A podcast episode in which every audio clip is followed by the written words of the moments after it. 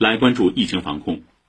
北京市昌平区卫生健康委员会昨天通报，当天两点，北京市昌平区疾控中心报告四例内蒙古旅游返京人员新冠病毒核酸检测阳性，该四人本月曾一同自驾出游后返京。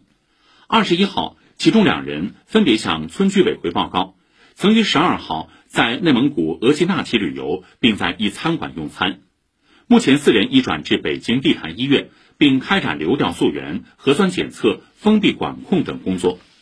相关部门已将昌平区两处划定为风控管理小区。宁夏通报，昨天新增三例新冠肺炎确诊病例，两例无症状感染者。甘肃方面。此次疫情发生以来，兰州嘉峪关两市以及张掖市甘州区酒泉市金塔县的中小学已陆续紧急停课，准备启动线上教学。大中专职业学校实行封闭式管理。